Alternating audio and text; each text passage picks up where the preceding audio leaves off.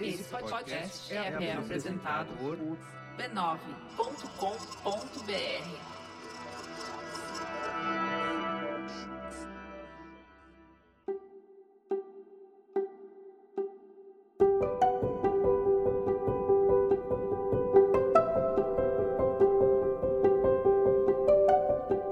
Eu lhe dou as boas-vindas ao Autoconsciente, um podcast que fala de vida interior para ajudar você a se entender melhor.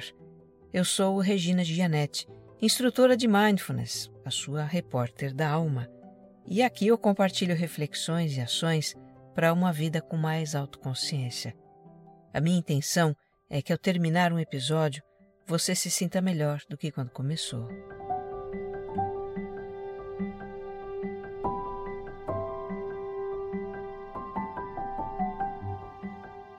Se você me escuta pela primeira vez, o Autoconsciente é um podcast quinzenal, tem episódio novo em domingos alternados. E é também um podcast serial. Os episódios têm uma sequência em que os temas vão se aprofundando. Aqui tem uma jornada de autoconhecimento para você. Então eu te convido a escutar o episódio zero para conhecer a proposta do podcast. Convido também a me acompanhar no Instagram. O meu perfil pessoal é regina.gianete e a conhecer o meu canal no YouTube. Digite meu nome para me achar por lá. Se você gostar deste episódio, compartilhe nas suas redes sociais e grupos de mensagens. Ajude mais pessoas a se entenderem também. Episódio 125 Quando não estamos dando conta, parte 1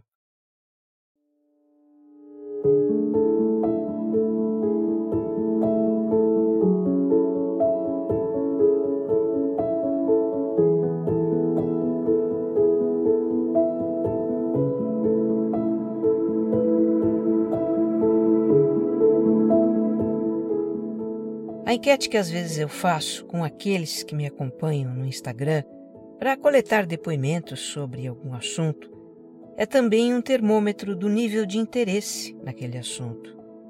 Dependendo da velocidade com que as respostas chegam, da sua quantidade e da riqueza dos depoimentos, eu tenho uma ideia do quanto o tema em que eu estou pensando mexe com a vida das pessoas. A enquete para este episódio mobilizou bastante os ouvintes, o que na verdade não me surpreende. É generalizada a sensação de que não estamos dando conta de tudo o que queremos ou temos que fazer, das tarefas, dos projetos, dos nossos muitos papéis na vida. Essa sensação não poupa ninguém. Estudantes, profissionais liberais, pessoas que trabalham para uma organização ou têm o seu próprio negócio, Parece que quanto mais coisas a gente faz, mais aparece para fazer. É meio como que enxugar gelo, só que o gelo não diminui nunca. Eu também estou na estatística das pessoas que sentem não estar dando conta. Chega sexta-feira e eu sempre tenho algumas atividades que eu havia programado para a semana, mas não deu tempo de fazer, e eu remanejo para a semana seguinte. E tem uma coisa que me intriga. Eu comparo meu dia a dia hoje com o de antes da pandemia e percebo que antes eu fazia mais coisas do que hoje. Como eu conseguia? Isso para mim é um mistério. Mas enfim, o que nós vamos explorar aqui é o que causa a sensação de não estar dando conta, de insuficiência que aflige todos nós. E nisso, realmente, você não está só.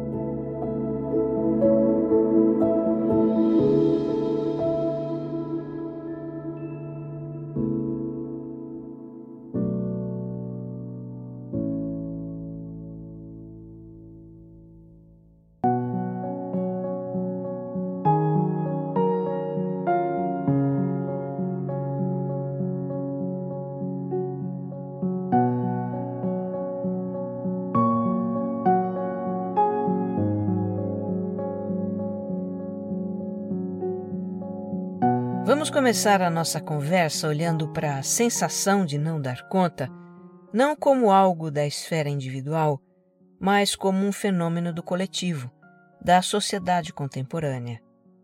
essa sensação é praticamente onipresente entre nós e tem a ver com a mentalidade dos nossos tempos.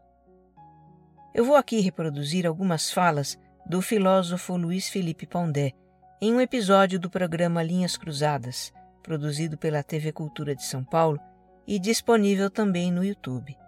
O link está na descrição deste episódio. O tema desse Linhas Cruzadas é a sociedade do mal-estar. E o Pondé, que é professor, ele muito didaticamente conta de que maneira esse incômodo coletivo vem mudando nas últimas décadas, de acordo com o que acontece no mundo. Então, voltando um século para trás, nas décadas de 1920 e 1930, o que se identificava como causa de mal-estar era o conflito entre os desejos e impulsos do ser humano e os princípios morais da sociedade. Quem falava disso na época era Freud, que aliás escreveu um livro intitulado O Mal-Estar na Civilização. Nesse livro, ele desenvolve a tese de que a vida civilizada está baseada na repressão do desejo de um modo geral, desejo de posse, de prazer, de conquista e, principalmente, desejo sexual. Vamos lembrar que na época de Freud, e em especial na Europa onde ele vivia, havia uma moral muito rígida com relação à sexualidade, cheia de proibições e tabus, o que levava as pessoas a desenvolver complexos, recalques e também neuroses. Nas décadas seguintes, isso mudou. Nos anos 1960, houve o um movimento de liberação sexual, a criação da pílula anticoncepcional, os costumes mudaram. A repressão do desejo cedeu e com ela boa parte daquele mal-estar identificado pelo criador da psicanálise. Agora, a ideia de mal-estar como um estado de espírito coletivo não desapareceu. No começo do século XXI, o sociólogo polonês Zygmunt Bauman identificou um outro tipo de incômodo que deriva do excesso de liberdade. Em episódios anteriores, eu já fiz referência a isso, não é? Bauman é aquele que chama os tempos atuais de modernidade líquida, de uma realidade em que tudo muda constantemente, é instável, é fluido. Como explica o Luiz Felipe Pondé, o Bauman diz que, no passado da modernidade sólida, o ser humano aceitou conter o seu desejo em troca da segurança e estabilidade da vida em uma sociedade normatizada, de regras estabelecidas, de estruturas e hierarquias definidas, na qual tudo mudava gradualmente. Segundo o entendimento daquele tempo de como a sociedade deveria funcionar, a gente não podia fazer tudo o que queria, mas pelo menos tinha segurança de uma vida previsível. Bastava nos enquadrar nas normas e estruturas e estava tudo certo. Já no começo do século XXI, segundo Pondé, o mal-estar está associado ao fato de a gente viver em uma sociedade que aboliu muitas regras proibições e estruturas que havia no passado e na qual os indivíduos são livres para escolher como querem levar a sua vida. Isso porque a liberdade traz com ela um sentimento de insegurança, de desamparo até, já que não temos mais a previsibilidade da vida normatizada e estruturada de tempos atrás. Ele diz: agora é vá e faça, vá e realize o seu desejo. Tudo é possível. Se você não realizou seu desejo, o problema está em você. Você é livre e faz tanto esforço para ser feliz, para no final das contas descobrir que não é feliz como achou que deveria ser. Fazendo parênteses aqui, tem um episódio em que eu falo bastante das ideias do Bauman e o sentimento de insegurança no mundo atual. É o 57, Ansiedade Pós-Moderna.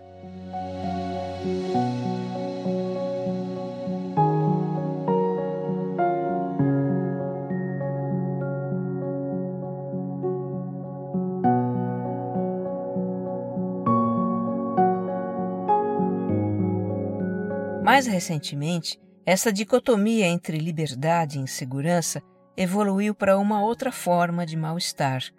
O mal-estar da exigência de ter que dar certo, de ter que dar conta de mais coisas do que somos capazes de fazer. Quem vem falando disso é o sociólogo francês Alain Ehrenberg. Diz o Pondé: Hoje você tem que dar certo no trabalho estar atento a todas as inovações, ser capaz de fazer escolhas o tempo inteiro, ter opiniões fortes sobre tudo, estar sempre bem informado. Você é responsável por tudo o que acontece na sua vida. Esse é o mal-estar contemporâneo, em que a gente se descobre incapaz, insuficiente para dar conta de tudo, o que está vinculado à discussão do burnout. O Alan Ehrenberg tem um livro, ainda não publicado no Brasil, cujo título poderia ser traduzido como O Cansaço de Ser Você Mesmo. Sermos nós mesmos, no sentido de sermos os únicos responsáveis por tomar decisões e fazer escolhas, sem ter referências de como agir, de qual é o certo ou o que é melhor, porque o que valia no passado já não vale mais, já mudou. Essa autonomia de escolha e decisão é inédita em termos de humanidade. Até então, os seres humanos sempre haviam sido tutelados, em alguma medida, por figuras de autoridade: pai, mãe, professor, patrão, governante. Figuras de autoridade sabiam o que era melhor, conduziam e impunham disciplina. Havia toda uma estrutura social que criava um caminho a se seguir. Já na nossa sociedade contemporânea, de consumo e desempenho, além de a gente ser o indivíduo autônomo que escolhe o tempo inteiro, ainda é preciso ver a si mesmo como um indivíduo de potências, diz o Pondé. Vamos abrir aspas aqui para ele. Então, se eu não cheguei lá, é porque não me desenvolvi o suficiente. Se eu não acertei, é porque não dei os passos certos. Se eu não consegui ser feliz, é porque não coloquei em prática o que pessoas felizes praticam. Eu tenho que ser isso e aquilo. Eu tenho que ser melhor como pessoa. É uma obsessão. Do jardim da infância ao caixão, todo mundo tem que melhorar. Fecha aspas. Segundo o Pondé, o entendimento de como as coisas devem funcionar na sociedade hoje, que ele chama de contrato social, pressupõe que nós devemos nos aperfeiçoar continuamente e que sejamos todos agentes individuais suficientes, supercapazes e eficientes para termos sucesso. Esse é um entendimento, um modelo mental, que tem a ver com o um modelo de produção de bens e serviços, em que se fala de avanço tecnológico, de melhoria contínua, de produtividade. Quer dizer, passamos a nos ver como máquinas? É isso. Queremos ser como máquinas que estão sempre sendo aperfeiçoadas para ser mais produtivas e eficientes? Parece que sim, diz o filósofo. É muito difícil escapar desse modelo mental. Estamos imersos nele, imersos na obsessão por melhoria contínua, eficiência e produtividade da sociedade contemporânea. Queremos dar conta sem levar em conta as nossas limitações humanas, e aí nos sentimos insuficientes. Esse é o mal-estar dos nossos dias. Eu acho muito importante a gente acompanhar o trabalho de pensadores, de filósofos e sociólogos da atualidade, acompanhar o que eles estão dizendo sobre os problemas e desafios humanos, porque isso nos dá uma perspectiva mais ampla de questões que nos afligem individualmente. Entendemos que certas coisas não acontecem só conosco, mas com todo mundo. Com isso, além de não nos sentirmos tão sozinhos, nós também adquirimos uma sensibilidade social, sabe? Uma preocupação com o todo. A nossa vida pessoal é inseparável da vida do todo. Não é preciso ler compulsivamente os livros que os pensadores contemporâneos escrevem. Quem tem tempo para isso, né? Mais uma coisa para a gente dar conta. Tem palestras, entrevistas, programas com esses pensadores ou sobre as ideias deles. Você já experimentou clicar no link que eu deixei na descrição de um episódio? Essa é uma maneira de tomar contato com as ideias dessas pessoas. Uma vez que acessam conteúdo filosófico na internet, você sabe, os algoritmos começam a lhe oferecer mais conteúdos naquela linha.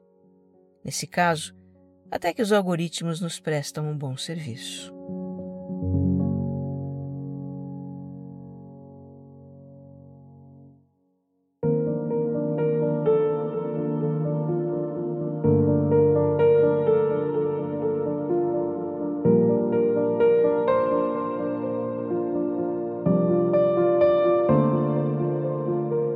A gente explorou um pouquinho do contexto social ligado à ideia de ter que dar conta de muitas coisas. E agora vamos ver os desdobramentos disso na vida da gente. Eu trago então depoimentos de ouvintes. E olha, eu quase que não dou conta de selecionar entre tantos que eu recebi, e tão bons. Esse aqui, da Rayara, o que aparece é a pressão social para dar conta, ultrapassando os limites do humanamente possível. A Rayara é mãe, trabalha como dentista e estuda medicina, o que já é bastante coisa. E ela está impressionada com o ambiente que encontrou na faculdade. Ali não basta estudar, e é claro que há muito para estudar, mas parece que as pessoas precisam se exaurir. Se romantiza o cansaço, ela diz. Se você não se cansa, você não está fazendo certo, você é insuficiente para o curso. Dormir para quê? já dizia meu professor. Vejo que, para dar conta, os alunos se afundam em drogas, remédios para acordar, remédios para dormir, vivem como zumbis. Influenciada pelo ambiente no início do curso, ela ficava péssima por não dar conta de conseguir notas altas. Chegou a ter crises de ansiedade. Hoje tenta pegar mais leve, mas não tem sido fácil. Se sente cobrada pela família e mais ainda por ela mesma. Eu estou aprendendo a não dar conta de tudo, mas o meu cérebro sempre fala o quanto sou inútil, ela diz. Eu fico aqui pensando, viu? A medicina sempre foi um curso extenso, de muito conteúdo, que exigiu sacrifícios. Mas quando futuros médicos começam a usar drogas para dar conta dos estudos, tem algo muito errado. E isso acontece em outros cursos também. Alunos tomando estimulantes para melhorar seu desempenho, ansiolíticos na época de provas, de apresentação de TCC. Isso não pode ser considerado normal. Aparentemente, é mais um dos efeitos da pressão social para se fazer muito, da obsessão por eficiência dos nossos tempos. Essa pressão só exerce efeito sobre nós porque temos necessidade de aprovação. É isso que leva o André a manter hoje dois empregos. A sua jornada passa de 12 horas diárias. Ele já trabalhava quando surgiu um emprego na sua área de formação e acabou tentando conciliar os dois para aumentar a sua renda. Mas está bem puxado. Ele pensa em largar o primeiro trabalho, que lhe traz muito desgaste, mas a voz da sua mãe não lhe sai da cabeça. Fui induzido a dar conta de tudo por ela. Minha mãe sempre fala do quanto aguentou por nós e foi forte. Mas será que o meu limite é o mesmo do dela? Será que não suportar o que ela suportou me faz mais fraco, incompetente? Acredito que já estou no meu limite e não sei o que fazer com essa voz, desabafa o André. A necessidade de receber aprovação faz a gente se comparar com os outros. E nessas comparações, o que mais acontece é achar que deveríamos dar conta de ainda mais coisas do que já damos. A Carol compartilha sobre o seu esforço para ter aquilo que as pessoas ao redor parecem ter. Está sempre propondo desafios para si mesma, estudando, atingindo objetivos. Mas isso parece não ser o suficiente. Ela conta. Apesar de me sentir absolutamente sobrecarregada, eu olho para os lados e vejo amigas com filhos que gerenciam tantas coisas mais, e eu me pergunto se não deveria estar fazendo mais e melhor. Eu sei que cada um tem sua realidade, mas é difícil não se comparar.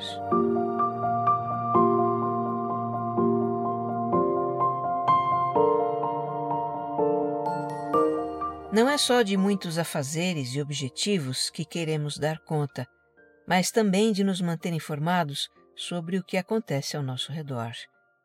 Isso é o que sobrecarrega a Rubiane. Ela se vê atolada na avalanche de informações que lhe chegam pelas redes sociais e meios de comunicação. Sinto que não estou dando conta e isso faz com que me sinta incompetente e incapaz. Me frustra muito, ela se queixa. Essa é uma situação que se enquadra naquilo que em inglês se convencionou chamar de FOMO, F-O-M-O, Fear of Missing Out, ou medo de estar perdendo alguma coisa. O FOMO é um disparador de ansiedade e a Rubiane procurou tratamento para superar a compulsão de checar o celular. Já o Elder se sente atraído pelas informações sobre desenvolvimento pessoal que vê na internet. São conteúdos sobre como ser melhor na vida financeira, no amor, nos estudos, na saúde, como ter o corpo perfeito, saber lidar com isso e aquilo. Só que vendo tantas coisas que as pessoas fazem para serem melhores, ele fica com a sensação de que não faz nada e que a sua vida está estagnada. Ele até se cadastra para alguns cursos, mas não dá conta de fazê-los e fica frustrado por isso. Pois é, a tecnologia que tantas facilidades traz para a nossa vida facilmente se torna fonte de sobrecarga. A Gabriela constata que, se já não bastassem os seus assuntos profissionais, familiares e domésticos, ela se vê tentando dar conta de atender às demandas e urgências dos outros nas interações pelos aplicativos de comunicação. Hoje as pessoas têm mais formas de nos acionar e cobrar as prioridades delas. E ainda tem o imediatismo no uso dessas ferramentas, diz a Gabriela. E ainda falando em tecnologia, que é tão presente na nossa vida, ela também nos permite trabalhar de casa, o que se tornou mais comum depois da pandemia. A pandemia passou, mas conciliar home e office continua sendo um grande desafio. Para dar conta do trabalho e das tarefas domésticas, a Núbia já inicia o dia guardando as coisas nos lugares. Depois começa a trabalhar, para para fazer almoço, busca a criança na escola, dá almoço, arruma a cozinha, volta para o trabalho e ainda tem roupa para lavar e outras coisas mais. No fim do dia entreguei meus trabalhos achando que poderia ter feito diferente e a casa está desorganizada. Quando organizo de um lado, o outro já ficou bagunçado de novo. É um cansaço sem fim, ela diz. A gente bem que tenta se organizar, mas a avalanche de afazeres nos atropela. O Tiago faz uma lista de tarefas diárias e, quando pensa que se livrou da maioria delas, aparecem outras novas. Isso sem contar as tarefas de longo prazo que estão em andamento e demandam uma boa parte do tempo, ele acrescenta. Ainda assim, o Tiago acha que faz pouco e acaba se comprometendo com um monte de outras coisas. Aí não tem planejamento que resista. A Sônia suspeita que a sua sensação de insuficiência tem a ver com o fato dela não saber onde está nem para onde vai. É como se eu estivesse em uma montanha russa e quando termina um looping, vem outro em seguida. Eu procuro todos os dias buscar um foco, mas não está resolvendo ela diz. E aí, no final do dia, o que fica é uma baita frustração ou um sentimento de culpa. E olha, não é só a previsível culpa por não termos feito o que pretendíamos. Pode ser também a culpa por estarmos sem ter o que fazer. A Aline conta: quando me percebo sem o que fazer, penso em adiantar o que deveria fazer só depois. Tenho dificuldade em aceitar que posso ter um momento de ócio.